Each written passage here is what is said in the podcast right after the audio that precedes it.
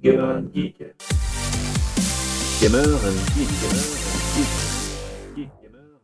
Bonjour à tous et bienvenue dans ce nouvel épisode, euh, épisode de la semaine consacré intégralement à Apple et notamment à sa dernière conférence.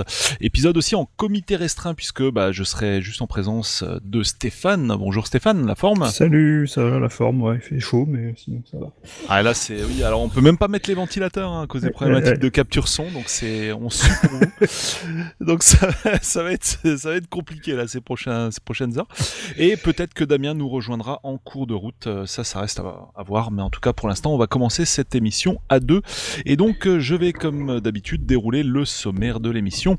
On va commencer par, alors évidemment on va se focaliser sur la partie ARM en fait, hein. donc les processeurs ARM, l'arrivée des processeurs ARM sur les Mac. Mhm. Donc euh, Apple euh, nomme Apple Silicon. Donc le premier chapitre s'appellera Apple Silicon les grandes lignes. Donc on verra ben, ce que ce qu'Apple a déroulé au sujet de ses processeurs ARM, quels sont les Macs qui vont en bénéficier, qu'est-ce que ça changera, etc. On verra ça dans ce premier chapitre. Ensuite en deuxième chapitre, on verra Mac les grandes transitions. Euh, donc on verra que bah, c'est pas la première fois qu'il y a de grandes transitions du côté de chez Apple, notamment des, des transitions en termes de famille de processeurs et on verra ce qui s'est passé précédemment. Et il y a beaucoup de choses à dire à ce sujet aussi, donc c'est assez intéressant de voir bah, comment ils ont réagi à ce moment-là et ça peut nous donner éventuellement les contours de ce qui pourra arriver euh, bah, dans un avenir très proche et on verra exactement quand euh, dans cette émission. Ensuite, on verra quel avenir pour le Mac, euh, troisième chapitre. Puis, on verra bah, quel est l'avenir pour le PC. Euh, ce sera notre quatrième chapitre et il y aura, on va dire, un quatrième et demi chapitre. Euh, c'est Troll, un petit chapitre Troll. Quel avenir pour Intel Puisque là, c'est quand même, euh, bah, mine de rien, c'est quand même un petit coup dur pour Intel. Hein. On va, on va pas se mentir. On va voir ça. Euh, on va voir ça. Bon, certes, Intel reste très présent dans le monde du PC, donc c'est pas non plus la mort d'Intel, faut pas exagérer. Mais euh, bah, ça va quand même réduire un petit peu la voilure de leur côté. Donc on va attaquer ben, avec euh, bah, la première partie dont j'ai parlé. Donc euh, ça s'appelle Apple Silicon. Euh, Apple, Ouais, Apple c'est ne parle pas c'est- de. Alors c'est ça, c'était un peu le. On parle pas d'armes. Non, en fait. bah, bah, Apple. D'ailleurs, Apple, on, enfin, on- j'ai un petit peu euh, et d'autres l'ont fait aussi euh, sur les réseaux sociaux. Et, euh, il y a, Apple n'a jamais prononcé le mot arme en fait dans une seule conférence. Ça c'est hyper intéressant ça. enfin, ou alors très peu, mais vraiment de manière, euh, de manière assez euh, passagère. Euh, ce qui est assez marrant d'ailleurs, c'est que la dernière conférence, euh, juste un petit aparté, la dernière conférence où ils ont présenté euh, vraiment des Mac, euh, c'était en 2018. Ils avaient présenté le nouveau MacBook Air euh, Retina Mhm. et ils n'avaient même pas prononcé le nom d'Intel en fait les processeurs, ils avaient juste appelé ça des processeurs i5, voilà. des i5 processeurs i5. voilà. Ils n'avaient même pas prononcé le nom d'Intel, donc ça voulait déjà dire un petit message genre euh, les gars, euh, on va peut-être se séparer de vous, hein, ces quatre. Donc voilà, ça s'appelle ça Apple Silicon. Euh, donc c'est une transition euh, qui va a priori concerner tous les Mac, euh, avec une, euh, avec des processeurs. Alors, à ce que j'ai compris, parce que c'est quand même passé assez vite et il y a quand même beaucoup d'in- beaucoup d'informations. Euh, ça sera des processeurs apparemment plutôt spécifiques pour les Mac, euh, donc ça sera pas forcément les mêmes processeurs, même si pour l'instant il y a un kit de développement qui est basé sur le A12, qui est euh, le A12Z, qui est le processeur qui a dans les derniers iPad Pro, euh, qui a été donc distribué, qui va donc être distribué aux développeurs.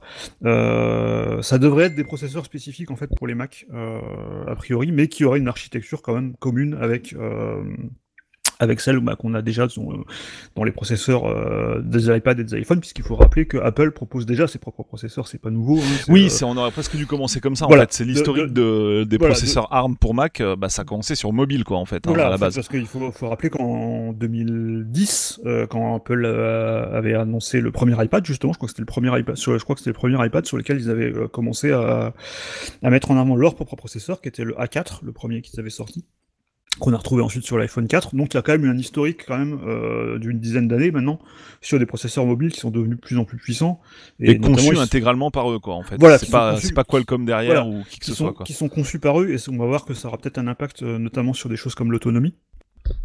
Puisque là, il y a vraiment une optimisation, un désir, je pense, de contrôler le logiciel et le matériel.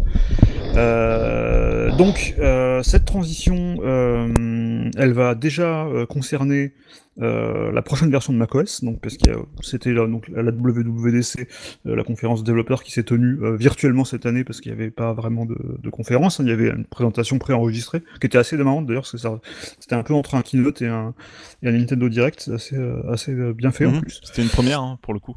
C'était une de première communication. Euh, voilà. Et euh, donc, lors de cette, de cette conférence, il y a bien sûr une, une nouvelle version d'iOS et de macOS. Et donc, la prochaine version de macOS qui s'appelle Big Sur. Alors, c'est les noms de macOS sont toujours des noms euh, d'endroits en Californie. Euh, donc, Big Sur, bah, il sera compatible Intel et ARM, comme l'a été notamment, je crois que la première version de macOS qui était sortie sur Intel, je crois que c'était Tiger. Mhm. Euh, et là, donc, on aura les deux architectures. Peut-être qu'après, on aura, on verra plus tard. Peut-être qu'après, on va passer directement, euh, éventuellement, à un macOS qui tournera plus que sur processeur ARM. Ça me paraît même inévitable. Euh, mais pour l'instant, c'est à peu près ça.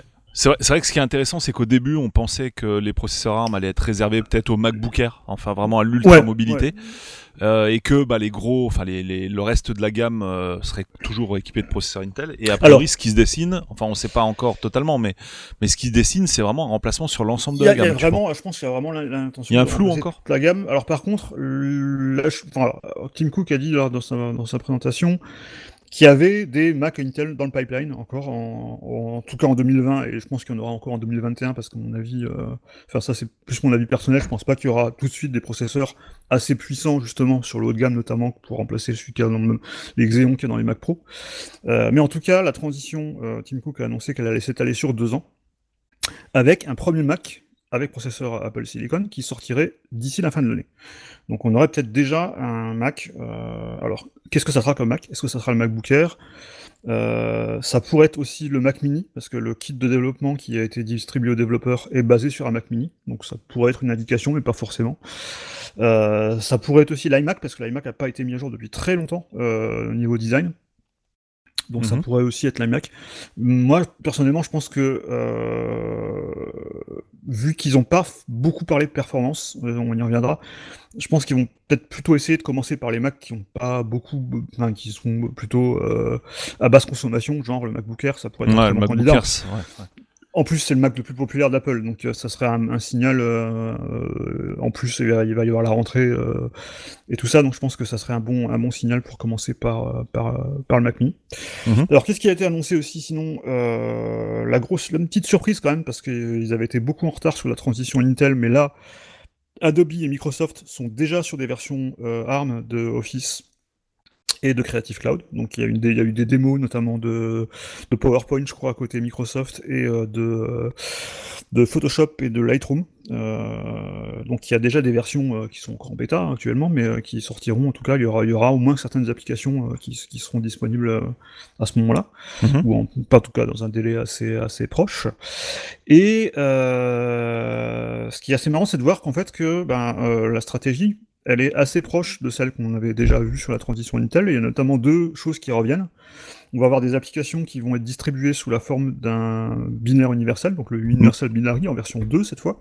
Ouais. Donc Et, il y a, en euh, gros ça- c'est un c'est enfin l'installeur comprend les deux versions quoi, la Voilà, version Intel et la version cette fois la version ARM avec la quoi. version ARM cette fois, parce qu'on avait, euh, qu'on vous rappelle, qu'on quand il y avait la transition Intel, pendant longtemps, en fait, il y avait des applications qui étaient disponibles sur les deux, avec un installateur qui était beaucoup plus gros, du coup, mais qui contenait à chaque qui contenait les deux versions. Alors, il y a un petit, il y a quelque chose qui s'est quand même euh, passé entre temps, notamment sur côté euh, côté iPhone. euh, côté iPhone, on a eu notamment euh, avec le passage aux 64 bits euh, une technique qui est apparue euh, et qui permettait depuis euh, l'App Store de télécharger que la version qui se rapporte à l'architecture qu'on utilise. Oui, ce qui t'évite d'avoir des des, bah, des des binaires deux fois Ouais, plus gros voilà. quoi en fait. Donc, ce- Ouais. moi, je, je pense que ce qui va se passer, c'est que les, c'est que les binaires universels, ils seront faits surtout pour les applications qui sont pas sur le Mac App Store. Mais à mon avis, sur le Mac App Store, quand tu téléchargeras une application, bah, il téléchargera la version directement, la version euh, correspondant à ton architecture. Je Ok. vois pas, pas l'intérêt de, de, de sortir les deux. Alors juste Euh, petite pause, on accueille donc ouais. Damien qui vient Voilà, de Damien nous rejoindre. Voilà, donc Salut à tous. en... Coucou. On n'est pas en assemblée si restr- restreinte que ça. Finalement, on est euh, voilà. On Désolé, Euh, est des, j'ai des larges épaules. Voilà, voilà. Et ben, et ben, donc bienvenue. Et donc, on avait commencé euh, le premier chapitre, donc Voilà. Apple Silicon, les grandes lignes. Et Voilà. on parlait des, des binaires, donc euh, bah, de qu'on va télécharger euh, pour l'un et l'autre des OS. En fait, Mm. comment ça va se passer concrètement Donc, bah, ça va être le retour des Universal Binary. Et il y a un autre retour, c'est le retour de Rosetta. Euh, Oui. C'était un autre, une autre technologie qui avait été utilisée lors du passage à Intel, c'est-à-dire quand, quand il y avait euh, les premiers Mac Intel qui étaient sortis, évidemment, toutes les applications n'étaient pas disponibles, n'étaient pas recompilées euh, pour, pour, pour la nouvelle architecture, et donc on avait Rosetta qui était une technologie qui permettait de bah, d'émuler quelque part du code PowerPC en direct euh, sur des applications PowerPC. Mm. Ça marchait plutôt pas mal, franchement. Moi, Oui. enfin, il y a eu des applications forcément où c'était plus lent, tu sentais que c'était pas que c'était pas complètement complètement natif. Dans la plupart des cas, n'empêche, c'était quand même assez transparent. Euh, là, ce qu'ils ont montré, ils ont fait une démo, euh, donc Rosetta 2 qui arrive, euh, qui a une petite nouveauté, c'est que euh, dans la première version de Rosetta à l'époque sur Intel, euh, Rosetta se lançait euh, quand on lançait l'application. Mhm. Alors que là, en fait, elle, le- la technologie intervient déjà à l'installation. Euh, et donc la démo qu'ils ont fait, parce qu'ils se sont dit on va faire quand même une petite démo qui, qui montre que ça ralentit pas trop, mais ils ont fait une démo sur un jeu. Ils ont fait une démo sur la, version, rassure, sur, surtout. sur la version Mac et qui rassure beaucoup. Sur la version Mac de Shadow of the Tomb Raider, donc qui est pas un, qui est pas un nouveau jeu, mais qui est pas un Ah ouais, carrément, jeu ça, quoi. quand même. Ok. Euh, quand même, euh, il a que deux ans, hein, Shadow of the Tomb Raider quand même. Et euh, bah, ça tournait, ça tournait bien, ça tournait vraiment. euh, Shadow of the Tomb Raider tournait bien sur cette archi. voilà, donc euh, alors après il y a une inconnue, c'est ça l'inconnu, c'est qu'on ne sait pas du tout sur quel Mac tourner la démo. C'est-à-dire que bon, il y, a- il y a eu toutes les démonstrations euh, faites sur euh, la nouvelle version de macOS, Big Sur, et quand est arrivé euh, la, la partie sur euh, l'Apple Silicon euh, et sur les, les démos justement d'applications qui étaient faites par. euh, par Mais le- c'était, le- ça tournait sur une plateforme Apple Silicon, de toute façon. Donc, ça euh, tournait sur ça- une plateforme, ça, ça tournait sur une plateforme ARM Silicon. Par contre, on sait pas laquelle. On sait, ils ont pas précisé que c'était bien sur le kit de développement euh, qui était actuel, donc le kit de développement qu'ils ont euh, distribué, enfin qu'ils vont distribuer, qui est payant en plus, euh, qui vont pas distribuer gratuitement parce que c'est Apple quand même. C'est Apple. hein. Euh, mais donc ce kit de développement est basé sur un processeur A12Z, A12Z pardon, qui est celui de l'iPad Pro. Mais par contre, on ne sait pas si c'est bien ce qui tournait euh, en tâche de fond. C'est peut-être un processeur qui n'existe pas encore sur le marché euh, et qui. euh, Donc on ne sait pas sur quoi ça tournait. Mais en tout cas, ça Bah surtout, bien. moi je me pose surtout la Mm. question du GPU en fait dans le cas d'une Voilà, démo comme ça. Exactement, c'est exactement ça. Et, euh, et au niveau du GPU, il y a une grosse inconnue parce qu'on parle de, ils ont évoqué la possi- ils ont évoqué l'architecture donc commune à, aux iP- à l'iPad et au Mac, donc sur sur Apple Silicon, et ils ont évoqué euh, de la mémoire partagée, ce qu'on a sur sur iOS. Par contre, ils n'ont pas du tout évoqué la possibilité d'avoir de la mémoire vidéo dédiée, par exemple. Donc je sais Mhm. pas du tout comment ça va se passer au niveau du GPU, ça c'est vraiment une inconnue. Mais en tout cas, voilà, c'est un peu ce qui, euh, ce qui, ce qui a été euh, annoncé. Alors, il n'y a pas de date, euh, hormis cette, euh, cette période de deux ans. Euh, on ne sait pas quels modèles vont sortir en premier, mais, euh, mais en tout cas, voilà, ils sont bien lancés. Et, et puis, euh, voilà ce qu'on sait Donc, pour cette fois, on devrait avoir effectivement au moins Mm. deux ans de. Je pense. Ça, faut, rappeler en fait, je- parce que j'avais du coup j'avais un petit peu recherché un peu le des citations lors du keynote où la transition vers Intel avait été annoncée. C'était en 2005 à la WWC 2005 et Steve Jobs avait parlé aussi d'un délai de deux ans. En revanche, ce qui s'était passé concrètement, c'est qu'on était plus proche d'un an, parce qu'en fait, les premiers Mac sous Intel donc, étaient sortis en janvier ou février 2006, enfin début 2006. Et euh, le dernier Mac à passer sous Intel, c'était le Mac Pro, c'était en août, donc ça a duré que 8 mois la transition hardware. Euh, là, je pense quand même que euh, je vois, enfin, hormis s'ils ont vraiment des trucs euh, dans leur laboratoire qui sont assez avancés, enfin, parce qu'on sait pas exactement quand ils travaillent là-dessus. Euh, je vois pas Apple sortir euh, en d'ici euh, d'ici six mois à un an un, Un Mac Pro. un Mac Pro sous, même, un- ou même un iMac Pro ou un, un gros iMac sous, euh, sous ARM. Euh, donc voilà, il reste encore pas mal d'inconnus à, à ce niveau. iMac, euh, why not? Moi je dis. iMac, mais- pourquoi pas, mais, Ouais, enfin, mais, je- mais Mac Pro, ouais, ça quand, me quand paraît je parle, quand compliqué. je parle d'iMac, je parle plutôt des, des modèles super haut de gamme, ceux qui sont encore i7 avec un, euh, Ouais, même ouais. encore i9 avec un, avec Ouais. un GPU, euh, avec un GPU dédié. On sait pas du Bah. tout ce qui, on sait pas du tout surtout ce qui se passe au niveau des GPU dédiés. Ça, il a pas du tout de. Oui, ça c'est la grosse inconnue. Voilà, ouais, ouais. Après, c'est vrai que, en fait, ce qui, enfin, il y, a- il y a plusieurs choses qui, qui, qui, qui peuvent influer sur le changement d'écosystème comme ça. Euh, à, à- à minima, donc on parlait d'Intel, c'était quand même beaucoup plus simple, à mon humble avis, euh, de passer sous Intel euh, pour euh, pour Mac, pour Apple, euh, parce que bah, sur PC, euh, les autres développeurs euh, étaient déjà avec des, de l'autre côté avec, du, euh, avec euh, de l'Intel en fait. Ouais, tout à fait. Donc c'était moins complexe que là de demander de passer euh, des, des, des gros logiciels euh, sur du ARM. Complètement. Alors, même s'il y a Voilà. déjà, et même s'il y a déjà un, un petit travail qui a été fait notamment par Oui. Adobe, qui a déjà une version Adobe. iPad de Photoshop. Photoshop, euh, Euh, qu'est-ce qu'ils avaient parlé Ils avaient parlé aussi d'un autre truc euh, qui me revient Oui, pas là tout de suite. Bah, apparemment, de eux, ce ils ont aussi déjà une fait sur mobile. hein. Et voilà, ils ont, ils déjà, ils ont déjà quelque chose, mais, euh, mais Voilà. je pense par contre que ça va pas être. C'est pas le cas de tous les développeurs, Mhm, clairement. Donc en fait, quand bien même, quand bien même dans ces cartons, Apple aurait, euh, ils ont certainement, ou ils sont pas bien loin de les avoir, hein, euh, des, des Mac euh, ARM sous la Mm. main, ils vont pas les mettre tout de suite. Alors déjà parce qu'il faut écouler les stocks de, des, des Intel actuels, hein, notamment les, des Mac Pro. Euh, et de l'autre côté, il faut vraiment qu'au niveau compatibilité des principales apps, parce que là on va parler quand même, bah, les principales apps courantes et notamment Mhm. professionnelles fonctionnent, parce que les, Mhm. on sait que les Macs se vendent bien pour les pros, donc il faut être sûr à 100% que quand ça part, les pros aient accès à quasiment toutes leurs applis. Or, pour l'instant, ce n'est pas le cas. Effectivement, euh, hormis la suite Adobe, je mets ma main à couper que euh, personne n'est est prêt, parce que c'est vrai que bah, Apple a quand même plutôt bien gardé le secret, et euh, en tout cas dans nos sphères. Et, euh, et donc du coup, voilà, les, les- les- les développeurs et éditeurs du monde entier sont pas forcément encore à pied d'œuvre. Voilà. Eh pour bien, moi, bien la- sûr. euh, Alors bien sûr, ça. ça La grande ça- question, c'est leurs applications aussi, quoi. hein. Ça va, oui, C'est-à-dire Final Cut Pro, ouais, euh, ce ça- genre ça de choses. se Final Cut, pour oui. moi, c'est déjà bon. hein. C'est c'est bon, en fait, ça, il y, a Mm. une- il y a une démo de Final Cut, il y a une démo de Logic, donc ça, sur leurs Ouais. applis à eux, je pense qu'ils seront, ils seront prêts euh, le, jour, le jour J. Mais euh, par Bah, contre, même sur Adobe, ils ont montré Photoshop, ils ont montré euh, Lightroom, je crois, mais il n'y a pas que ça, il y a aussi Premiere, il y a aussi plein d'autres applis Mmh, chez bien sûr, donc, oui, non, mais euh, c'est- qu'est-ce les trucs que tu as actuellement sur iPad, version iPad, Mm, iPad ouais. Pro, quoi. Ouais. Voilà, il y a déjà euh, tout un basculement sur Mm. ARM du fait de, de ces logiciels qui aujourd'hui sont de plus en, ressemblent de plus en plus, et on en a déjà parlé dans une précédente émission, à ce qu'on a sur PC par le fait que bah, sur euh, iPad, euh, sur, sur les derniers iPads, tu puisses mettre un, un- un clavier et une souris. Et alors, il y a un dernier point euh, sur lequel, euh, alors on va y revenir parce qu'on en aura une partie après sur l'avenir du Mac, euh, mais en fin de présentation, il y a eu quand même un petit point qui était assez intéressant, qui a été passé super vite parce qu'ils avaient tellement d'informations que, mais ils ont fait une démo d'application iOS qui tourne sur euh, Mac euh, ARM sans euh, Ah bah là, oui. Là, ça va être Oui. du natif, hein. Là, ça va être du pur Et, natif. euh, hein, complètement, complètement natif du coup Oui. euh, parce que là il y avait déjà, palais. voilà, il y avait, il y avait déjà une transition qui avait été mise en place euh, l'an dernier avec euh, Catalyst, qui était, un, Oui. un- qui était de, une technologie qui permettait de convertir facilement une application iPad en application Mac et de la Oui. proposer sur le Mac App Store. Mais là, on aura clairement des applications natives.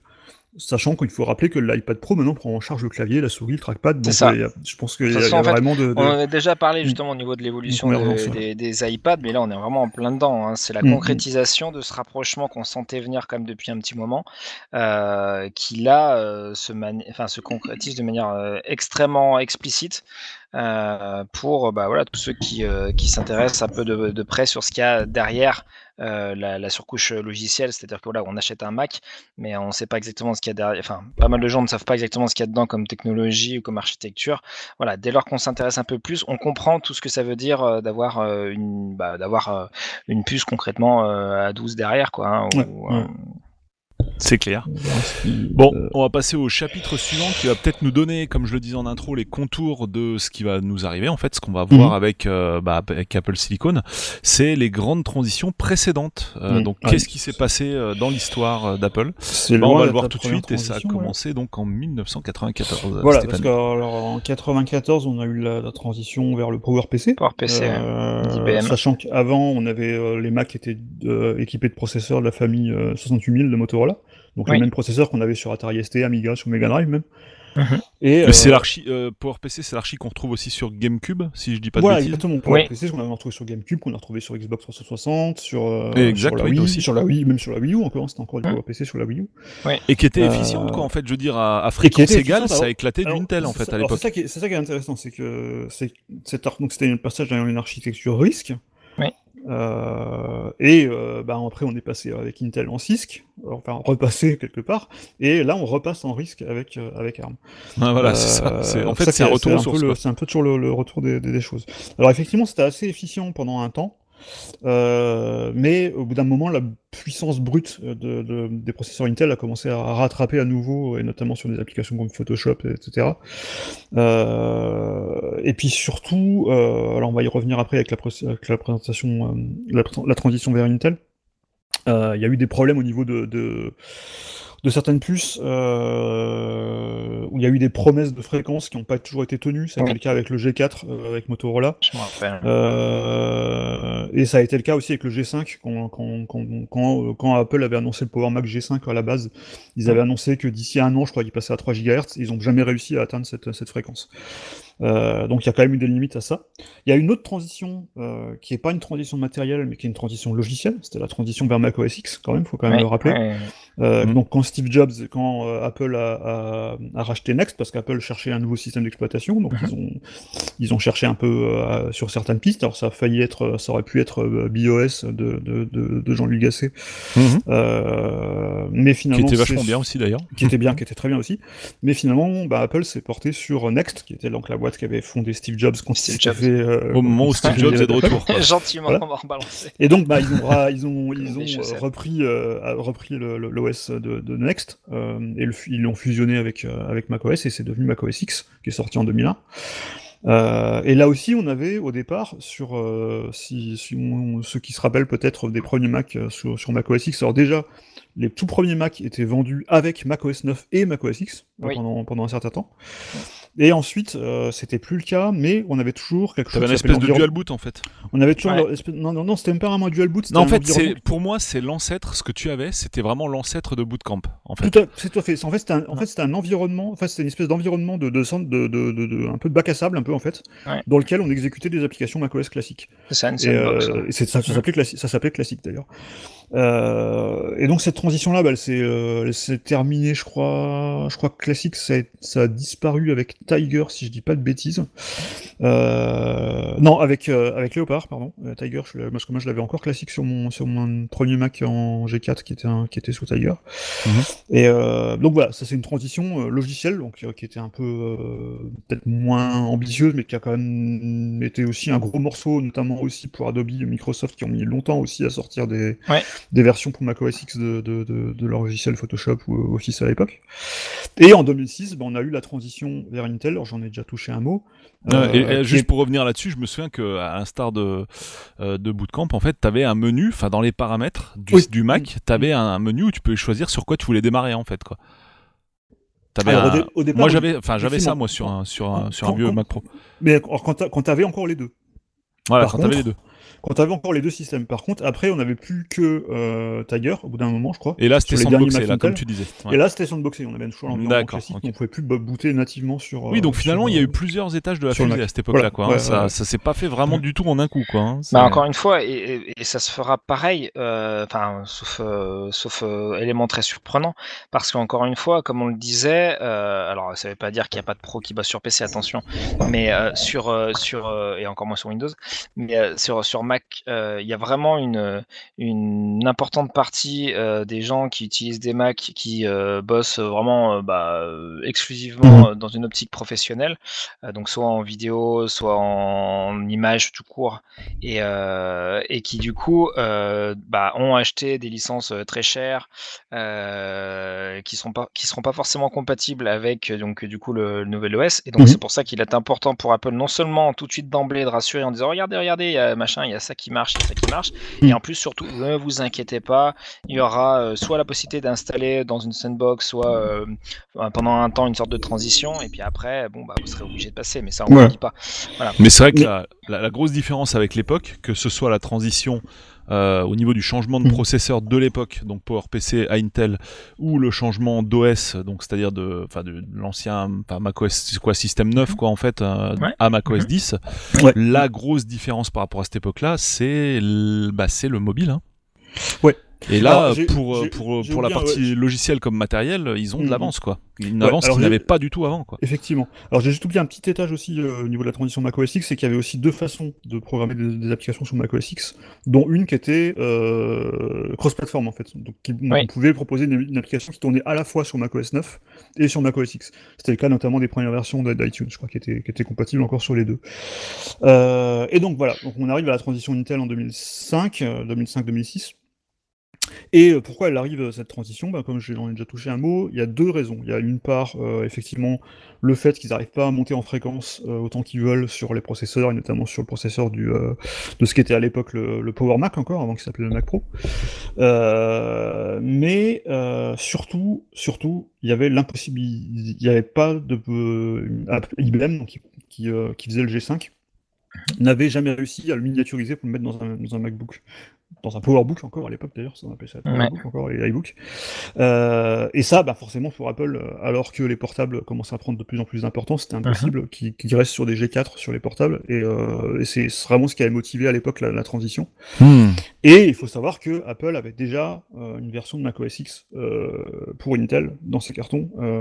Je crois même, enfin, si je dis pas de bêtises, je crois même qu'il l'avait développé depuis le début, parce qu'il faut savoir que Next tournait sur des processeurs Intel. Oui, oui, tout à fait. Donc, Je pense aussi que c'est ouais, quelque chose ouais. qui, a, Mm. qui a, avec la montée en puissance de Jobs qui, qui revenait en bonne grâce, euh, c'est un truc qui a, qui a pas mal joué. Les Next, c'était quoi Les Next, c'était quoi comme Alors, il y a- CPU il y a- euh, il devait y avoir des Power genre Next, je pense que c'est principalement les Power PC, mais il me semble qu'il y avait aussi la possibilité, il y avait aussi une version de de de de, de Next qu'on pouvait euh, qu'on pouvait euh, Bah, de toute façon, Next, à la limite. Next c'était basé sur Mac, MACH, donc une distribution Linux, alors qui c'était- euh, alors, à la base à de la être faite base, pour ouais. Intel, quoi, je pense. Hein. À la, à la- à la base, c'était pas sur des, c'était même pas sur des Power PC, c'était sur des 68000, bah, comme euh, Oui. comme euh, comme les Mac de l'époque, quoi. Euh, donc les processeurs Motorola euh, qu'on trouvait sur les sur les Mac des- de la fin des années 80. Et donc, euh, alors ce- il y a un peu de tout dans ces, comme on a, on a un petit peu évoqué, mais surtout c'est je pense la transition vers Intel qui est vraiment celle qu'on peut utiliser en référence pour savoir ce qui va se passer. Parce que là, on voit, comme, comme ce qui, enfin, vu les annonces qu'ils ont faites, qui calquent vraiment euh, ce qu'ils font sur la transition ARM avec ce qu'ils ont fait sur la transition Intel, sur les universal sur les binaires universels, sur euh, l'émulateur Rosetta qui, qui reprennent un peu les technologies. Et euh, bah, si on lit entre les lignes aussi peut-être sur la timeline, je pense que c'est vraiment l'expérience qu'ils ont la plus récente qui va leur permettre de, de, qui va nous permettre aussi de voir un peu comment ils vont procéder avec une différence près euh, et qui je pense est importante, c'est que la transition vers Intel, elle était vraiment motivée euh, en partie quand même sur la puissance. Ce qui est pas forcément le cas ici. Euh, je pense que c'est pas forcément ce qu'Apple essaie de. Alors, il commence à y avoir des choses qui fuient un petit peu de, de- d'anciens responsables d'Intel qui disent que c'est notamment euh, à cause de pas mal de problèmes sur Skylake, euh, avec le Mac sur Skylake, euh, sur la génération Skylake de processeurs Intel que euh, Apple aurait décidé de, de passer à, à l'ennemi. Euh, Après, on va pas se mentir, il y je a pense quand que c'est même euh, des que questions de rentabilité aussi. mais, hein. mais je pense, moi, je pense vraiment la raison principale, c'est qu'ils ont vraiment envie d'avoir une plateforme qui contrôle à 100%, parce qu'Apple Oui, a toujours cherché à contrôler Ouais. le plus possible et d'être L'évidence le même. plus possible indépendant de euh, d'un fournisseur. Ils l'ont déjà fait plein d'occasions différentes. Et dès qu'ils voient qu'un de leurs fournisseurs commence à stagner, ça a été le cas aussi euh, avec plein d'autres euh, avec plein d'autres c'était le cas aussi avec IBM, hein, faut être franc. avec hein. IBM, et puis même plus récemment, ils, ont, ils, sont mis à développer leur propre GPU sur, euh, sur iPhone, alors qu'avant ils les appellent à PowerVR. Hein. Euh, ils ont racheté les modèles d'Intel d'ailleurs pour les, pour les iPhones. Euh, donc ils essaient vraiment à chaque fois d'être les maîtres de la technologie, parce que c'est leur truc, c'est de maîtriser le, le matériel et le logiciel. Non, Et mais c'est ce oui. qui leur per- Et c'est ce qui leur permet, et on va, on va le voir euh, dans la prochaine partie, bah, c'est ce qui leur permet d'avoir une optimisation euh, qui a fait le De succès malade. notamment euh, de, de l'iPhone et de l'iPad. Euh, quand on, on, on a touché un- déjà un mot dans un, dans un épisode précédent, mais quand on voit un, un- quand on parlait de l'iPhone SE, euh, sur le papier, un iPhone, ça a des specs qui ont l'air euh, en retrait par rapport à ce qui se fait sur Android.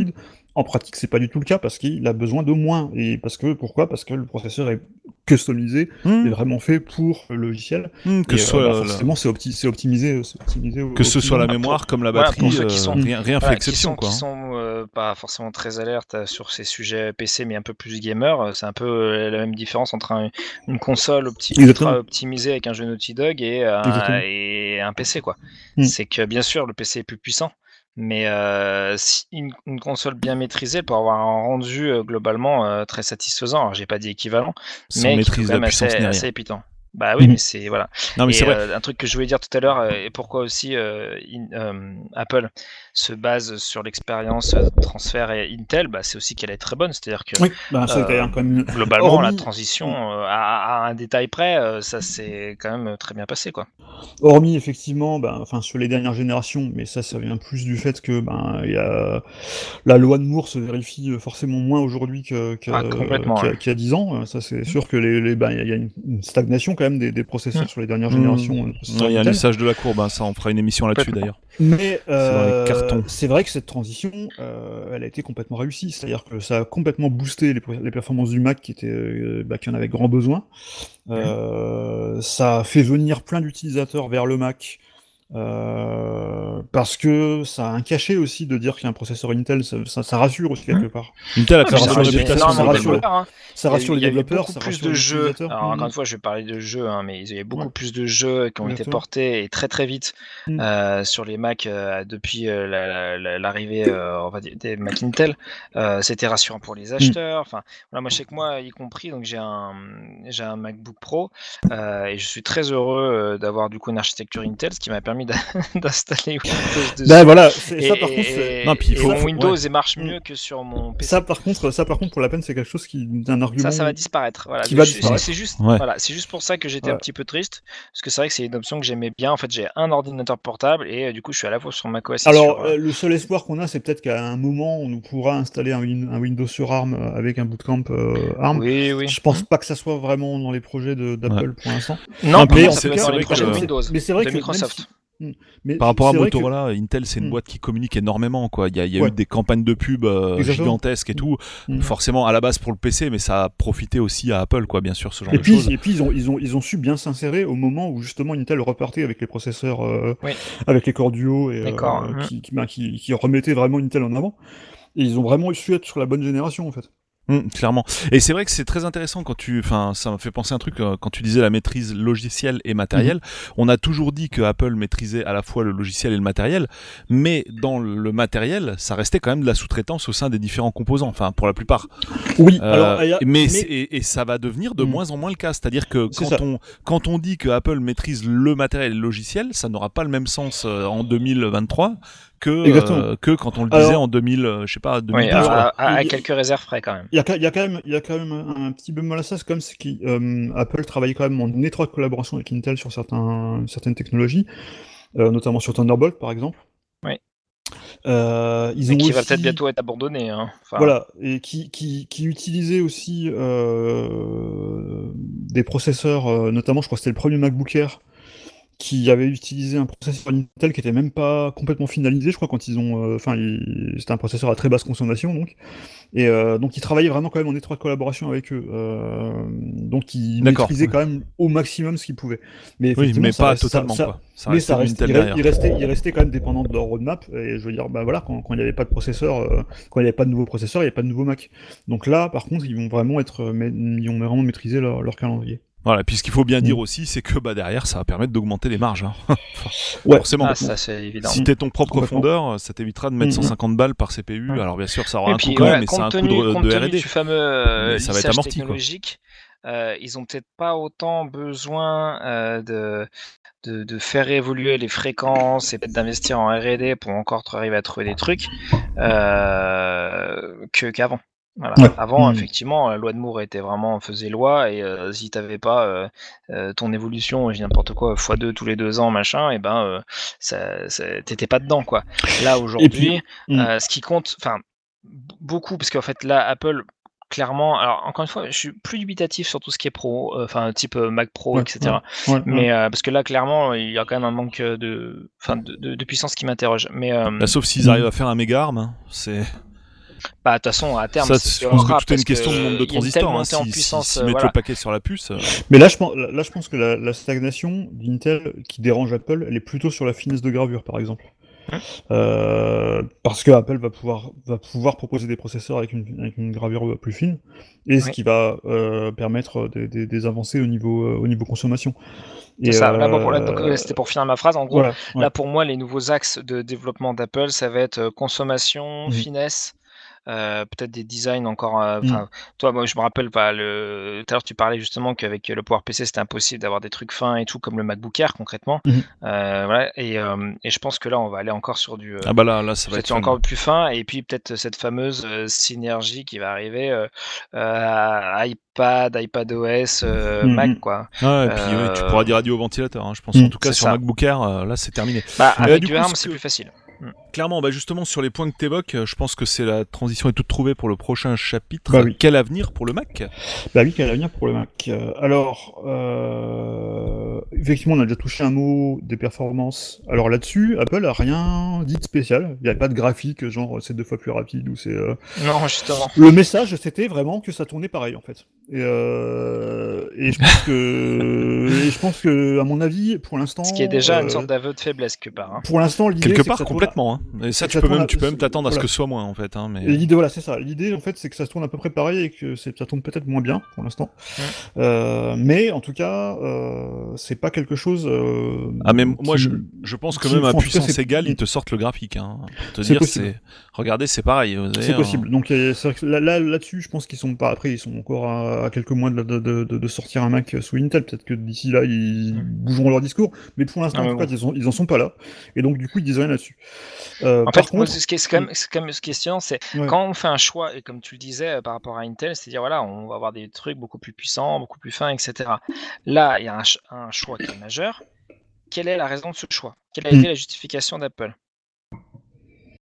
Bah, je pense que la justification, c'est d'une part, effectivement, comme on a dit, euh, la maîtrise matérielle mais la il y a maîtrise beaucoup, il y a matérielle. beaucoup la, la maîtrise de la marge aussi hein, on va pas se Voilà. mentir Oui, Ouais, mais ça, oui, mais quel est pour le grand, enfin, je veux dire, pour, pour, pour vendre, pour justifier Mm. ce changement-là, Moi, quels sont à les mon- arguments? À mon avis, mais ça, ils n'ont pas voulu le dire parce qu'ils n'ont pas encore de modèle, ils n'ont pas encore de portable qui tourne. Et euh, à mon avis, l'argument sur lequel ils vont essayer de communiquer, et je pense que là-dessus, ils auront quelque chose à dire, c'est sur, c'est sur l'autonomie. Il y a- y a moyen, ouais. Euh, Parce que on a, euh, quand on voit l'autonomie d'un iPad, qui est quand même un, un- un- un produit très très fin, qui a pas une batterie énorme, euh, qui euh, sur lequel euh, euh, enfin voilà, qui fait toujours référence. Quand on, euh, moi, l'iPad, moi, ça me- Mm. de 10 ans après, ça m'étonne toujours Mm. euh, de, de, de, de l'allumer et qu'il y ait encore de la batterie dedans au bout de deux semaines, quoi, euh, quand il est en veille. Euh, même parfois, il reste plus que 2%, mais il, il est toujours, il est toujours, il est toujours là, il est toujours réveillé. Il y avait, il y avait notamment une. c'est pas une tablette Android quoi ça me rappelle une anecdote de, de, de, de- c'était Steve Une Jobs qui avait, Steve- voilà, une Switch.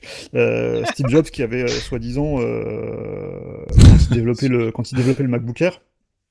Steve Jobs apparemment une fois était arrivé dans les bureaux euh, de la R&D euh, des ingénieurs qui bossaient sur sur le MacBook Air. Il a posé un iPad, il l'a éteint, il l'a allumé et il a dit voilà. Un Max va faire ça. Donc. Euh, je pense que c'est vraiment le bénéfice sur lequel ils, vont, ils, ils peuvent avoir. Et euh, alors après, il y en a qui commencent à sortir des, des, des, des, des, chiffres euh, qui me paraissent peut-être un peu délirants quand même de dire ah on va avoir des Macs qui vont durer 24 heures. Peut-être pas, mais en tout cas, je pense qu'on va, euh, je pense qu'on on va revenir vers des vers des, des autonomies dont on n'avait plus l'habitude sur, sur des portables. Et euh, ça, je pense que là-dessus, ils n'hésitent pas à communiquer. À on est, on est d'accord euh, ouais. ça- c'est encore une fois un pas vers tout ce qui est nomade. hein. Ouais, C'est-à-dire quand fait, tu choisis, quand tu fais le choix d'un processeur ARM, Bah, façon, euh, ouais. tu, tu, tu vas forcément vers le nomade. Alors, Euh, mais- et et, et, et de l'autre côté, si jamais on veut vraiment euh, toucher le, le grand public, un des facteurs, parce qu'il y a quand même, quand même encore pas mal de gens qui ont bah, soit un iPad, soit un, un iPhone, euh, l'argument de dire bah, toutes les applis que vous avez achetées là, eh ben, vous y Mm. aurez accès sur votre Mac. Ça, c'est énorme parce que c'est un truc que Apple a- a réussi, mais que dans une, une infime partie à, à faire, c'est de rattacher euh, les, les deux écosystèmes et de ramener un maximum de gens euh, possesseurs d'iPhone vers le Mac. Il y a des gens, notamment des professionnels euh, ou des gens fortunés qui ont, voilà, qui ont pris cet écosystème parce qu'ils avaient un iPhone, mais il n'y avait pas une obligation concrète. C'est-à-dire que c'est un petit peu Bah, mieux de passer de l'un à l'autre, voilà, euh, y compris quand tu as une watch, mais euh, t'as t'as pas un, autre- Ils- un, un aussi grand gain que bah, d'utiliser toutes tes applis. Quoi. Il se vend toujours beaucoup plus de, de, de- d'iPhone que de, que de Mac. Euh, Il n'y a, pas- y a, pas- il y a, il y a pas forcément un. un- Peut-être par contre, effectivement, ça va booster le Mac. Mais effectivement, euh, la grande majorité. Alors, je, je pense plus qu'ils euh, qu'ils divisent maintenant leurs chiffres entre portable et, et desktop, mais je pense qu'ils le disent toujours à certains calls euh, financiers euh, que l'écrasante majorité des, des, des Mac qui vendent, c'est des, des portables. Euh, y les, a les iMac, qui vendent, les iMac, les Mac Pro euh, et les Mac Mini, c'est vraiment devenu des niches en fait euh, pour des, pour des professionnels, pour des créatifs, pour, euh, pour, aussi- pour aussi des magasins où ils vont l'utiliser euh, à l'accueil ou des choses comme ça. Euh, mais euh, les- la, la grande majorité des, des, des Mac et des ordinateurs en général, de toute façon, à part peut-être les PC gamers qui a, un, qui a, un, qui a un, un domaine encore particulier, euh, la majorité des ordinateurs pour, qui sont vendus aujourd'hui, c'est des portables. Et donc, je pense Ouais. que c'est principalement ça qui motive, euh, Ouais, Ah carrément. bah oui. qui motive Alors, le- le- moi, moi, je me pose quand même aussi une très grande question avec ces fameux nouveaux processeurs. C'est que, bah, on vous invite euh, tous à regarder l'émission, enfin, à écouter, pardon, l'émission sur euh, Apple champion de l'obsolescence programmée, euh, qui est pas forcément une émission à charge parce qu'on a vraiment mis bah, tous les tenants et les aboutissants de la question dans cette émission. Donc, écoutez-la, c'est, elle est vraiment bien. Et moi, la question que je me Comme pose, c'est, euh, comme toutes les autres, bien sûr, mais voilà, comme on est sur du sujet Apple, euh, je renvoie sur du Apple. Euh, mais hum, le truc que vraiment la grosse question que je me pose, c'est dans cette émission, on avait vu que le cycle de renouvellement était quand même largement plus important sur Mac que sur mobile, euh, notamment avec les fameuses mises à jour qui te mettent à genoux ta machine, hein, en fait, sur euh, mobile, enfin en tout cas sur iPhone et iPad. Ouais, ouais, ouais. Euh, on a quand même moins ce problème avec macOS sur les processeurs Intel. Donc Oui, sur les bases, euh, voilà, sur même. les bases euh, desktop ou, ou mobile, mais euh, mais base, basées sur processeur Intel. Donc clairement, est-ce qu'on va pas se retrouver avec un cycle de renouvellement réduit, euh, avec euh, cette fois plus que en gros deux à trois versions de macOS, donc trois ans en fait, trois ans d'existence pour un Mac performant Pas... euh, sur Mac. Voilà, Alors, donc, pas forcément. Alors, il y a quand même un bémol à ça, c'est que euh, là, on a quand même, euh, parce qu'on donc il y a les versions d'iOS et de et euh, de- d'iPadOS et macOS qui ont été euh, qui ont été dévoilées lors de la WWDC aussi. Et par contre, euh, ben, c'est une nouvelle année consécutive où il n'y a pas de changement à ce niveau-là. C'est-à-dire que tous les Mac qui faisaient tourner Catalina font tourner euh, vont faire tourner Big Sur. Euh, et euh, tous les iPads qui faisaient tourner la version 13 ou les iPhones vont, pouvoir utiliser la version 14.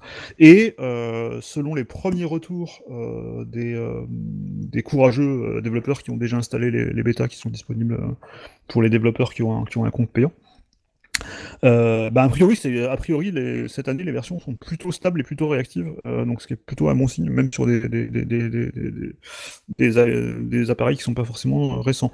Donc je pense que là-dessus, ils essaient quand même de faire des efforts. Maintenant, effectivement, euh, J'attends de voir, euh, mais j'espère. Voilà, bon- peut-être, peut-être, bon signal. que, peut-être que effectivement, il y y y a ce risque-là. Euh, mais donc voilà. euh, et après, donc voilà, il y a, aussi la, question qui, euh, se pose. Euh, bah, c'est la question de, qu'est-ce qu'on va avoir comme Mac? Euh, Est-ce que ça sera les mêmes Mac qu'on a actuellement ou est-ce que ça sera des nouveaux Mac et notamment des Mac tactiles? Parce qu'il y a quand même dans la mise à jour macOS Big Sur, donc il y une des nouveautés, ben, c'est effectivement cette prise en charge des processeurs ARM, mais il y a aussi un nouveau design. Et ce nouveau design a plein d'éléments qu'on commence à, découvrir de plus en plus. Euh, là, on a découvert par exemple qu'il y avait deux tailles pour les- la barre de menu, donc on pouvait la mettre plus large.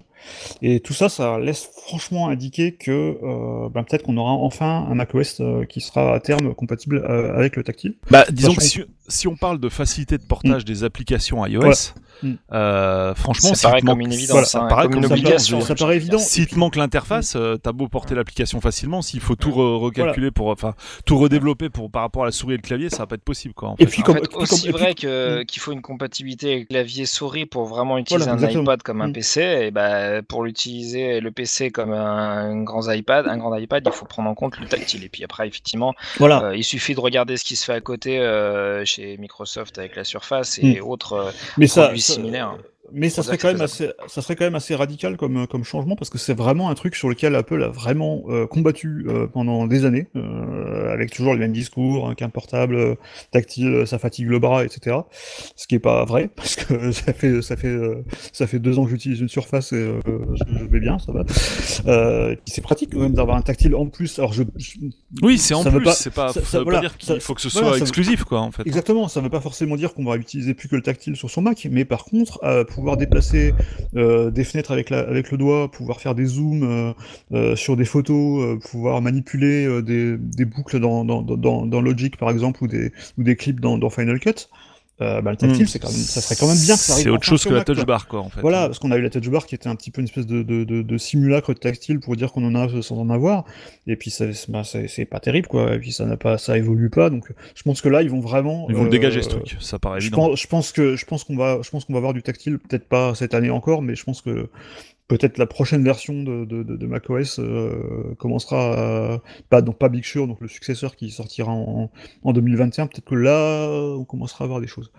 Et puis comme on ça, ça semble bah, plus que, ça semble plus que souhaitable Mm. euh, pour la transition, pour faciliter l'accès à ces euh, applications euh, pensées avant tout pour du tactile, euh, et puis pour enfin aller euh, essayer de, de, de grappiller des parts à, à- Microsoft avec sa surface. Parce qu'en fait, ça va être très simple. hein. Moi, je, vous- je vous, je vous l'annonce. C'est euh, en fait Mac, euh, donc Apple va faire une, avec une surface avec une vraie autonomie. Ouais. Voilà. Et vraiment penser pour Oui, et du puis, va, va- et puis va réussir la fusion de, bah, des deux Des deux mondes, mondes, ouais, bien sûr. Aujourd'hui, c'est impossible inconciliable, de dire. Impossible Enfin, en de dire, gros, voilà, en ton- gros, Apple ton- va réussir ce que, ce que, bah, ce que Microsoft essaye de faire depuis 2012 Tout à avec. Windows 8, quoi. En Voilà, fait, et et ils vont, ils y arriver en un an, quoi. euh, commerciale et de frappe euh, et d'image euh, pour arriver à le faire euh, par- parfaitement digérer à la Mm. fois au public et à la fois aux développeurs. C'est-à-dire que du moment où Apple va dire, bah, écoutez, aux développeurs, bah, vous voyez, tout votre public iOS là, et ben, il va s'ouvrir à je sais pas combien de, de- de possibilités grâce à, à, un nouveau nouveau Mac, etc. Euh, effectivement, il y aura forcément un écho, quoi.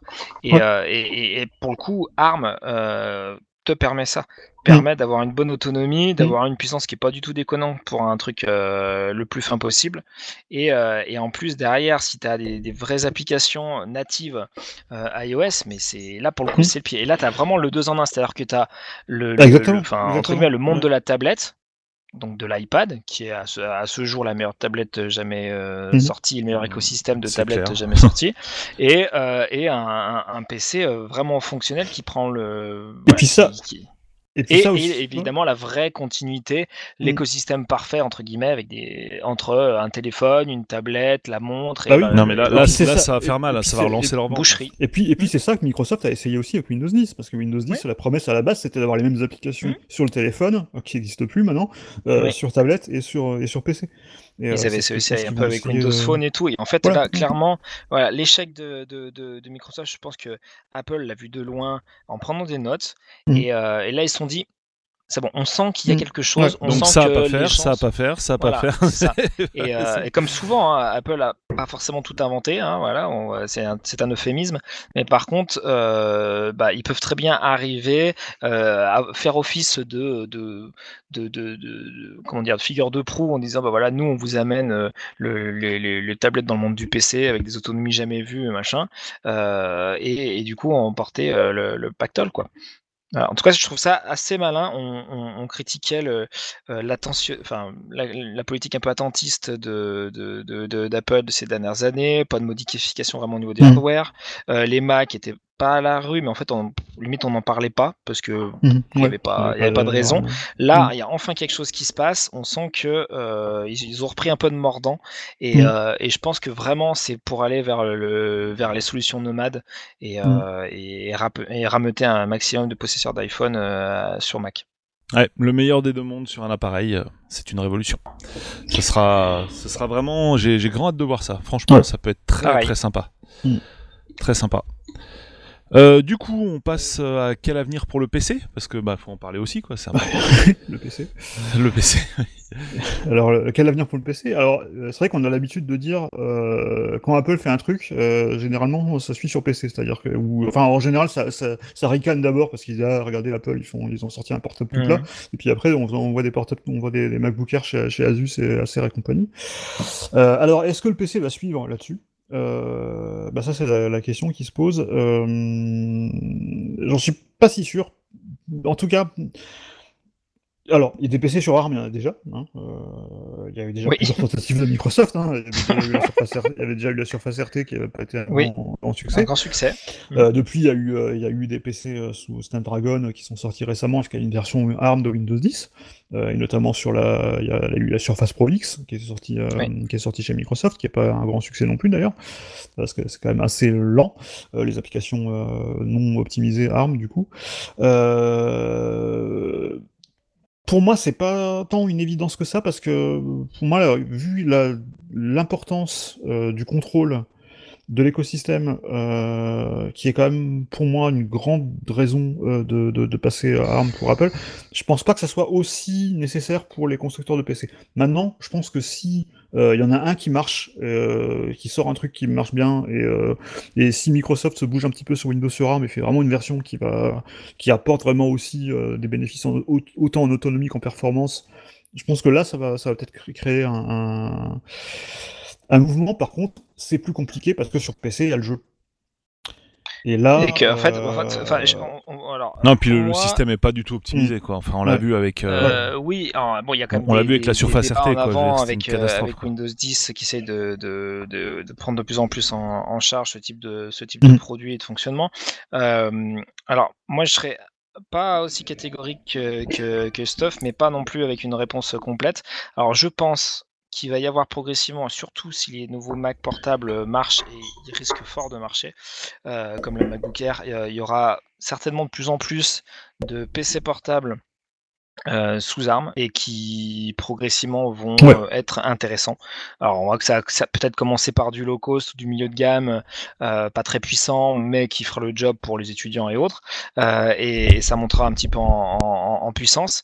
Euh, sur PC fixe et notamment PC gamer, pour moi c'est niet. Euh, en tout cas dans les euh, allez, 4 ans qui viennent, 4-5 ans qui viennent.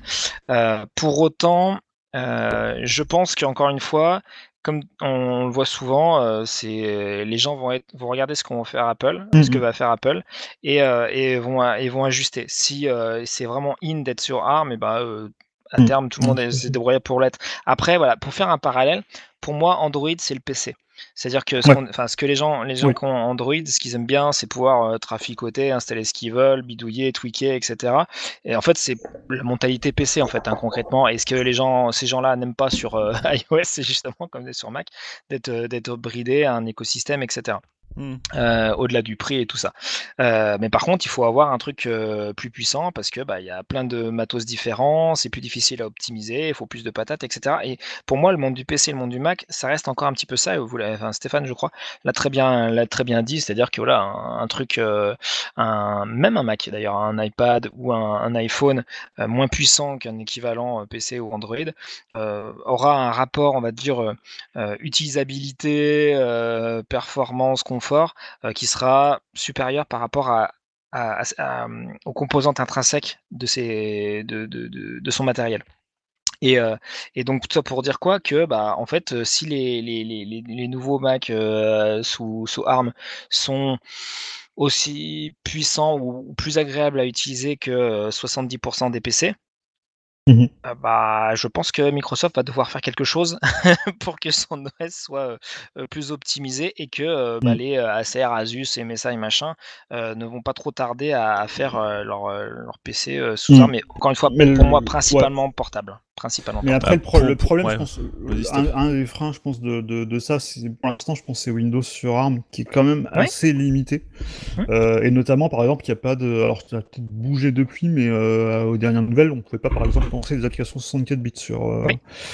sur C'est pour ça que je dis que euh, faudra voilà. que, alors que, bah, que, que Microsoft se bouge pour essayer, parce qu'en fait, ce qui est, ce qui est intéressant, dans les deux, dans les deux cas. C'est Mm. que vu que, encore une fois, c'est ma vision, hein, elle est peut-être biaisée, mais qu'Apple veut euh, enfin avoir euh, en fait sa, sa- sa surface euh, tip top rassurante pour les, les pros et tout ça. C'est-à-dire au lieu d'avoir une tablette puissante qui peut faire un peu PC, ils veulent un, un PC qui fasse un peu tablette. Et, et donc du coup là, ils vont clairement attaquer Microsoft en frontal, et donc Microsoft Mm. sera obligé de réagir aussi sur la partie software. Ouais. Parce qu'on le sait, voilà, que leur, leur matos c'est cool, mis à part qu'il n'y a pas beaucoup d'autonomie. Mais, euh, le- mais, mais, mais par contre, au niveau software, ça a du mal à suivre. Et donc là, je pense que bah, du coup, bah, d'ici à, euh, euh, à deux ans, euh, Microsoft va devoir euh, répliquer Mm. avec en disant bah, nous, nous aussi, on, on connaît ARM, nous aussi, on va être capable de faire ci, ça, ça. Nous aussi, on a une sorte de Rosetta qui permet de mettre facilement vos, vos trucs. C'est fort probable. Ah, mais Ouais. c'est- je pense que c'est pas gagné. Mais, mais alors, par contre, il y a un pas gagné, truc, mais- il y, a un- il y a un truc, il y a juste un acteur dont on n'a pas parlé et qui va peut-être être le, on va dire le séisme que personne n'attend, c'est tout simplement Google avec euh, Fuchsia. Et moi, je me dis, euh, l'avenir du PC, bah, c'est peut-être ça, quoi, parce que s'ils te sortent des PC sur plateforme ARM, si bah, Microsoft n'arrive pas à, bah, est trop à la bourre et arrive pas à sortir une solution convaincante, bah derrière, t'as Google qui va se pointer en disant, bah regardez, euh, mon Fuchsia il est gratuit, hein, donc on, on rappelle rapidement que Fuchsia, c'est Ouais, euh, c'est le le successeur d'Android, enfin Voilà. euh, ce qui est censé être l'OS des- qui tournerait sur desktop euh, d'Android. d'Android, Euh, enfin de Google quoi. De Google et, euh, et euh, mais pff. Si demain Euh, sur l'entrée de gamme ils ouvrent les vannes, euh, au lieu de te mettre du Linux, tu sais, euh, Ouais, les PC ouais, sans comme, Windows, comme t'as- Chrome OS, c'est livré. comme, comme, Chrome OS, quoi. Ouais, mais il ouais, va Chrome OS, je être pense beaucoup plus convaincant. hein. Non mais il leur faut un le- reboot, il leur faut un reboot. Mais Ouais, mais Attends, si- attends, ça existe depuis. Enfin, Fuchsia, on en parle depuis tellement longtemps que je sais plus trop ce que je dois en penser, si ça existe ou pas, si ça y a encore. euh, Enfin, moi, Si ça évolue honnêtement, ou pas. euh, pour, Mais pour suivre bien les promos sur Mm. D-Labs, t'as plus en plus de PC sans Windows, ça c'est ouais, un fait. ouais, ça, Oui. C'est un fait que bah, tu pouvais pas dire ça il y a 5 ans, Mm. même si ça mais tu existait sais déjà. hein. Tu sais pourquoi Bah oui, parce que t'as une loi antitrust. Bah oui, puis euh, t'as une loi antitrust aussi qui oblige, euh, enfin, Ouais. qui soit, en soit bonne qui partie, permet de te faire rembourser un ta petit licence moment, mais c'est Microsoft. aussi, c'est aussi en grande partie parce que bah, avec Windows 10, euh, si tu avais un Windows 7, Windows 8, tu pouvais avoir Windows 10 gratuitement et que normalement Windows va pas trop changer, etc. Donc une fois que tu as ton Windows 10, eh ben, euh, tu peux voir un peu plus venir que, qu'auparavant. Donc effectivement, ça, plus la loi antitrust et machin, font que euh, c'est un peu plus intéressant d'avoir euh, euh, d'avoir un, un- un Windows, euh, enfin avoir un ordi sans, sans ton Windows. Ouais, Mm. puis ça permet au, bah, au constructeur de te balancer des 100 balles de moins, donc ça c'est toujours bon pour faire partir le produit. Voilà. Mais si, si demain à la Oui, mais place encore une de... fois, c'est pas pour tous les publics. hein. Si, de- si demain à la place de ton euh, de ton OS, euh, alors bon évidemment je parle pas du PC gamer hein, clairement euh, parce que là bon je pense que voilà je pense que là c'est c'est ce qui va c'est ce qui va faire vivre Microsoft pendant encore quelques années le Et gaming Intel. euh, Et Intel et Intel Ah, et. Nvidia Et hein, AMD évidemment forcément Bah, tous les copains quoi et AMD aussi en grande partie. Intel, In- Intel, pas forcément, justement. In- Parce qu'Intel, Intel, je sais pas, ouais, parce que AMD commence aussi- à bouffer pas mal de terrain aussi là-dessus. Euh, avec Ryzen. Mais euh, mais donc, enfin voilà, moi, je, alors voilà, si on se cantonne vraiment à l'entrée de gamme sur PC, pour moi aujourd'hui, euh, même un Android, hein, on va dire, il y a une version Android euh, x86 hein, qui circule, même un Android ou un futur Fuchsia qui pourrait venir là-dessus, euh, honnêtement, tu fais, enfin en termes de, pour les gens qui se servent de leur PC comme d'une borne internet avec euh, machine à écrire, ça suffit largement. On va Mhm. pas se mentir. Euh, après, c'est clair, quand tu vas aller plus loin, commencer à installer des softs, bricoler, bidouiller, euh, non, c'est juste pas possible. Il te faut un Windows. Question que je me suis- une question que je me suis posée d'ailleurs, euh, du coup on a plus de bootcamp sur, euh, sur, euh, sur les Mac euh, en Apple Silicon. Je me suis demandé s'il pourrait pas y avoir un bootcamp qui permettrait de faire tourner Android maintenant sur, euh, sur Mac. ça Ah ouais, bah ouais. Ah bah, moi je pense qu'il y aura un hack. Hein. Je, ça, ça- ça- ça me paraît pas impossible. hein. Hmm, je sais pas, franchement. euh, C'était un peu la Ça dépendra effectivement de, la capacité d'a- d'Apple à verrouiller tout ça. Mais, Mais euh, foncièrement, euh, Bah apparemment, foncièrement, au niveau- oui, bah, ça, bah, bah, ça, par contre, euh, apparemment au niveau bootloader, je pense que les, armes en Mac, Ah, ils ça vont, va pas être. ils vont euh, blinder, ouais. ça Ah va bah pas oui, c'est clair. Par Mais, contre, euh, oui, il y aura certainement des possibilités en termes de virtualisation. D'ailleurs, d'ailleurs, ça, c'est vraiment un, un chapitre qui est intéressant. Mhm. La virtualisation. On sait que les pros Intel étaient vraiment forts là-dedans. On pouvait Oui. exécuter plusieurs OS en même temps. Mhm. euh, C'était directement géré par le pros Intel. Enfin, y a x86, quoi. Bah oui. forcément. Et là, en ARM, euh, je me demande Bah comment là, ça va se euh, passer, quoi. là, pareil, du coup, euh, il y a eu une démo, mais une démo sur Linux, euh, avec Parallels, euh, qui faisait tourner un Linux euh, sur, euh, sur un, un Mac, par contre, euh, un Mac ARM. Par contre, il n'y avait pas de, pas de Windows. Euh, voilà, donc une fois de plus, là, c'est effectivement... ça. Par contre, effectivement, bah, il, existe bien, bien évidemment des... euh, des distributions Linux euh, Mhm. en ARM, et ben, celles-là, on peut les faire tourner, euh, en tout cas en virtualisation, euh, mais en quid d'autres d'autres OS comme, comme, comme Chrome OS ou, ou des choses comme ça, en virtualisation, je sais pas si on pourra le faire nativement ou pas. Ça reste à, ça reste à voir. Mais en tout cas, par contre, effectivement, au niveau dual boot, apparemment, c'est mort. Il faudra pas trop y penser. C'est clair. Bootcamp ouais, va prendre un peu de Mm. plomb dans l'aile là dans, dans l'équation. Je pense Et que puis- du coup, Apple va revenir vers, euh, vers ce qu'il faisait bah, avec le port PC et avec iOS, c'est-à-dire un Oui, truc voilà. euh, assez fermé, quoi. Et puis, et puis après, enfin, je veux dire, l'argument, alors effectivement, euh, t'en es la preuve, Damien, il y a beaucoup de gens qui l'utilisent encore, un bootcamp. Oui. Mais je pense que c'est quand même moins aujourd'hui un argument euh, qui rassure, parce que même Apple le met plus du tout en avant, par exemple, euh, sur ses pages, alors qu'avant il disait euh, tout- toutes les deux pages sur un Mac, ah, vous regardez, vous pouvez faire tourner Windows dessus aussi Mhm. si vous voulez, parce que c'était rassurant, parce que les gens venaient de Windows et que Ouais. euh, et qu'ils avaient pas et que tu savais très de- bien, Voilà. tu savais très bien qu'à l'époque, il n'y avait pas tout. Alors c'est pas encore le cas, on est d'accord, mais Mm. il y a quand même de plus en plus de d'applis aujourd'hui que tu trouves sur PC et Oui, sur là, Mac, exactement, Parce qu'à euh, l'époque, on a, à l'époque, par exemple, le- Windows était, à- enfin, Mac était à la ramasse sur Office par rapport à, Oui. par, par rapport à Windows. Enfin, il y a plein d'applications qui Ouais. étaient, qui étaient en avance sur PC par rapport, euh, par rapport au. Mac, ce qui est plus forcément. Le c'est cas ça qui est aujourd'hui. Le marrant, truc- c'est que le justement truc, euh, Microsoft ouais, a dit qu'ils avaient déjà une version d'Office prête pour ARM, enfin Oui. pour la version ARM. Ouais. Alors qu'ils ont Euh, été, donc alors qu'ils ont été les derniers. C'est ont clair. été les derniers à, à passer en Intel euh, sur. Pour moi, ça euh, aussi, c'est un Mac. signal fort. Mm. Ouais, c'est clair. Je crois, je crois que, je crois que c'était Office 2008 qui était sorti bah, en 2008 du coup. Donc c'était quand même deux ans après, euh, après la transition. euh,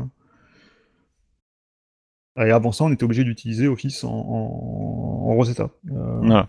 Oui, pour la petite Voilà. histoire, par exemple, les logiciels de, de comptabilité, je vais y mm, arriver. EBP, euh, sur la boîte, sur la boîte, c'était marqué euh, compatible Apple, Oui, mais en fait, euh, c'était en virtualisation. Quoi. Et les mecs te mettaient euh, compatible Mac et PC, quoi, tranquille. euh. Ah oui. Bon, il fallait juste parler le desktop pour le faire tourner, quoi, mais euh, avec un une licence Windows aussi de préférence. Oui, bah, c'est comme, c'est comme les jeux qu'on commence à voir, euh, commence à voir des visuels pour des jeux euh, X, qui, qui sortent, qui, qui sont compatibles Xbox euh, Series X, mais en fait c'est juste parce qu'ils sont, ils sont, c'est des jeux Xbox One, donc ils marcheront dessus forcément. Bah oui. Voilà. Bon, allez, on Euh, finit par le petit troll là, quel avenir ouais. pour euh, Intel Bah quel avenir pour Intel Ouais, ouais. ça, c'est compliqué, par contre, hein. Euh, C'est compliqué parce que Intel en fait ils sont plus sur console, depuis des années hein, déjà, parce que la dernière Ouais. console qui avait un processeur Intel, je crois que c'était la première Xbox, hein, euh, c'était même la seule, il me semble. Oui, j'allais dire aussi la première. hein. Ouais, ouais. Voilà. Euh, ils sont pas sur console, ils sont plus sur les Mac. Alors le Mac, ça, faut quand même relativiser, ça reste que 7% du marché mondial de l'informatique aux dernières nouvelles, je crois. Euh, mais par exemple aux États-Unis, c'est plus. Euh, et, euh, et puis c'est quand même surtout du, du prestige et de l'image qu'ils ont plus, quoi. Donc ça, c'est quand même un gros, un gros manque à gagner. Et puis, comme ils on sont l'a- pas sur ce qui est, tout ce qui est nomade. Ils sont pas, ils sont plus du tout sur la mobilité. Ils ont essayé euh, avec des résultats plutôt convaincants d'ailleurs à l'époque, hein, parce que je Ah, me les rappelle, XScale les, étaient pas euh, mal, hein, en vrai. les, ta- les, les ta- les tablettes, euh, même les tablettes qui étaient sorties sur, euh, sur- avec des atomes ou des, Ah, ou avec des atomes. chez, ouais, ok. chez, chez Asus, c'était c'était pas, c'était pas Oui, j'en ai une. elle Non, mais bien. ils avaient, ces, gens avaient une architecture Ils ARM, avaient une on va le architecture, rappeler, bien sûr, eux qui s'appelait Xscale et, euh, ça. et ça tournait pas trop mal, mais évidemment, comme c'était aussi de l'émulation. Enfin, bref, il y avait des. Bref, ça. En général, les apps étaient pas toujours optimisées pour leur processeur ARM. hein. Mais bon, optimisé pour, pour les euh, autres. voilà. Mais effectivement, après, ils avaient des processeurs X- X86 qui faisaient tourner Android, hein, et, qui ont, et qui ont notamment équipé. Alors, le problème, c'est qu'ils n'ont jamais vraiment eu de, de- Un peu comme Nvidia avec, euh, avec Tegra, c'est-à-dire qu'ils n'ont jamais eu vraiment le, le momentum, en fait. C'est-à-dire qu'ils ont réussi à les, fro- à les filer à Asus, notamment, quand on sorti beaucoup de, de- de- de modèles de smartphones sur, euh, sur Intel. Mais ça n'a jamais dépassé vraiment euh, leur. euh, ces, ces deux. Peut-être qu'il y a eu. Il y en a peut-être un ou deux autres, mais qui me viennent pas à l'esprit là actuellement. Mais, mais effectivement, ça a jamais pris en fait. Et du coup, ils sont pas sur la mobilité. Ils ont essayé de se diversifier avec les modems. Bah, les modems, finalement, ils les ont vendus à Apple. Euh, et du coup, euh, bah, qu'est-ce qui va leur rester, sachant qu'ils sont également, comme on l'a déjà dit, sont concurrencés quand même pas mal par AMD sur le, sur le. Qu'on voyait plus les venir. hein. processeurs. Voilà. Parce qu'ils ont quand même vraiment, pour le coup, trusté Mm. euh, le, le, le, le- le petit monde de- de- des- PC, notamment des PC gaming, pendant, Mm. je sais pas, au moins 5-7 ans. quoi. Franchement, où ils étaient quasiment indiscutables sur les processeurs. Mm. Et euh, au point d'essayer même de, de faire des, des, bah, des- des GPU intégrés euh, Mm. qui marchaient pas trop mal d'ailleurs. Euh, et puis euh, bah là, AMD est vraiment bien revenu avec Mm. les Ryzen et commence vraiment à leur contester avec un, un coût moindre des parts de marché. Et, euh, et donc là, par contre, là, du coup, là, c'est alerte rouge parce que bah, si, Mm. tu perds, euh, si tu perds euh, les gamers, si tu perds Mm. une partie des pros qui bossent déjà sur Mac ou qui seraient tentés d'aller sur Mac, euh, que t'es pas sur le mobile, sachant qu'on sait très bien que les supports nomades vont- ne, font, ne vont faire que prendre de- des parts de marché au fil des années, euh, ça commence à être compliqué. Et d'ailleurs, il y avait- y avait des rumeurs euh, il n'y a pas si longtemps comme quoi euh, Apple continuerait à, à- à proposer des processeurs euh, x86 sur la Mac, mais qui passeraient sur des Ryzen justement. Euh, mais ça n'a pas, ça, ça pas, ça, ça pas été, euh, ça s'est pas vérifié. Mais euh, par contre, je pense que si effectivement, je, je pense par contre que s'ils n'avaient pas la piste de leur propre puce, je serais pas étonné qu'ils soient allés chez AMD parce qu'ils sont déjà avec, avec AMD, enfin tout leur GPU, euh, tout leur GPU dédié sur les Mac Pro, sur les iMac sont euh, sur les MacBook Pro, c'est du AMD, donc je pense qu'ils seraient, ils seraient allés là-bas aussi. C'est pas, en fait, euh, c'est ça, c'est mm. pour ceux qui connaissent pas trop, mais AMD Intel, c'est pas du tout la même manière euh, Ouais. de faire, de produire, euh, et c'est justement pour ça que les- toutes les dernières consoles euh, sont faites euh, par AMD. euh, c'est qu'ils ils produisent vraiment à la chaîne, ils, ils- ils peuvent arriver à faire facilement des, des, des- des processeurs custom, etc. Là où Intel est beaucoup plus regardant, mais plus de temps à sortir ses, ses- ses pros, et aussi plus cher, hein, donc va être plus gourmand. Parce que bah, ils ont été tellement été leaders et, et les plus performants que bah, du coup de fait la question se pose pas et quand tu du coup es, leader bah, tu peux effectivement Mm. te permettre d'être un peu gourmand. Et puis Alors moi, Intel je- a ses propres usines, alors qu'AMD Oui. est faiblesse aussi. hein. Ouais, ouais. Tout à fait. Mais je vois encore des marchés sur lesquels je pense qu'ils peuvent encore être euh, présents, notamment, enfin, je pense sur les portables haut de gamme, je pense, je, je vois quand même beaucoup de modèles euh, plutôt, euh, plutôt Intel qu'AMD. Euh, Enfin, vraiment sur les gros modèles, genre les, les Dell XPS ou les, les choses Oui. comme ça, je pense qu'il y a quand même plus de, de, de Intel que AMD, je- si je me Hmm, bah, apparemment Ryzen est aussi bon sur Mais les plateformes ça- desktop, mais ça ça- sur mobile, ils sont en termes de consommation d'énergie, euh, Ouais. c'est pas Intel. Hein. Voilà. Et aussi, je pense sur les sur les processeurs haut de gamme, genre les Xeon, euh, je pense que là, on va ils restent sur des stations de travail euh, euh, pour des studios d'effets spéciaux ou quoi. Je pense qu'ils vont quand même rester encore. euh, je pense que ce marché-là, ils peuvent encore euh, rester dessus, à mon avis. euh. Ouais. Et au niveau, au niveau du gamer, faut rappeler aussi l'histoire du cloud gaming. hein. Si Voilà, jamais aussi, un jour ça voilà, se développe, voilà, euh, tu Mm. pourras euh, avoir de super graphismes sur ton processeur ARM euh, de Ouais. ton téléphone mobile. Et quoi, ça hein. aussi ça pointe le bout de son nez même sur Ça, ça, ça, ça, pourra, ça pourrait être une révolution. hein. Et ça Mm. aussi, je pense que c'est un truc qu'Apple a, a senti en se disant, on parlait de lissage et c'est un petit peu lié, c'est-à-dire qu'aujourd'hui, on peut accepter euh, d'avoir euh, des graphismes tout petit peu moins bien, mais si le, le, je sais pas moi, le, la, capacité d'investissement de la personne est plus réduite parce que bah, du coup, t'as pas à changer ta machine toutes les 5 secondes et puis que tu as juste besoin d'avoir une connexion internet pour avoir ton dernier jeu, effectivement, tu peux concéder de pas avoir un bitrate de malade ou voilà. Et, donc, je pense effectivement que si le cloud gaming se, se démocratise dans les années à venir, bah, il est évident qu'une architecture ARM, en tout cas qu'un qu'un- qu'un PC ou une tablette ou un téléphone moins puissant, euh, ne seront pas dommageables ou pas autant qu'ils le sont aujourd'hui. Et donc là, effectivement, ça va dans le sens de l'histoire. quoi. Mm, Euh, carrément. Et, et là, effectivement, euh, je pense aussi qu'Apple a un œil là-dessus. Ok. On a fait le tour du sujet, vous pensez, ou d'autres Bon. choses à rajouter? Bon, en tout cas, on a tous hâte de voir ça. hein. Ouais, Je pense mm, que vraiment. c'est attendu avec impatience. C'était inattendu d'attendre autant. Euh, Ouais. de- des, des Mac. Si on C'est vrai que ça faisait un moment que ça, ça bougeait plus en fait. Là, moi, j'avais l'impression Bah, que euh, le cerveau était mort. Hein. Ouais, pas mais- ça. euh, Et puis la, bah, la question, moi, la question que je me pose en fait, c'est, mais ça, on- je pense qu'on le saura beaucoup plus tard, c'est depuis quand ils travaillent là-dessus et euh, et à mon avis depuis depuis assez longtemps. Euh, Bah, ce, qui je pense, explique, euh, ce, qui, ce oui. qui explique notamment la, la, la, la lenteur sur laquelle, avec laquelle ils ont réagi, notamment sur des, des trucs comme les claviers des MacBook ou des choses comme ça. Je pense qu'ils étaient vraiment euh, occupés euh, autre chose. Occupés sur autre chose et euh, qu'ils attendaient leur, leur retour euh, par la grande porte, mais euh, qu'ils ont peut-être laissé filer quelques, des trucs qu'ils auraient peut-être Ouais. moins laissé traîner euh, ou moins laissé en suspens. Et notamment, il y a aussi des gammes de produits qui évoluaient très très peu, comme le Mac Mm. Mini, comme des choses comme Oui. ça. Mm. Euh, je pense que ça pourrait euh, peut-être aussi euh, rebooster aussi, parce qu'on pourrait peut-être revoir aussi, peut-être par contre, des, des, des, des gammes aussi mises à jour plus, plus fréquemment. Euh, il y a pas longtemps, je me rappelais que euh, qu'à une époque, des Macs, ils en sortaient tous les six mois. Il y avait des mises à jour tous les six mois. Il y avait, parfois, il y avait deux refresh par an de- de- d'une même gamme parce Oui. que euh, parce parce bah, parce qu'il y avait un nouveau processeur Intel qui sortait et ou bien il, ou bien il boostait le stockage ou bien il, il sortait un, il mettait un autre GPU des choses comme ça. Mais des fois, il y avait euh, deux, euh, par exemple, un MacBook Pro, il, il évoluait deux fois par an. Alors que maintenant, Après, je sais pas euh, si c'est une bonne si on a- solution sur les PC, parce qu'on sait quand même que même sur les PC portables, le- le renouvellement est moindre.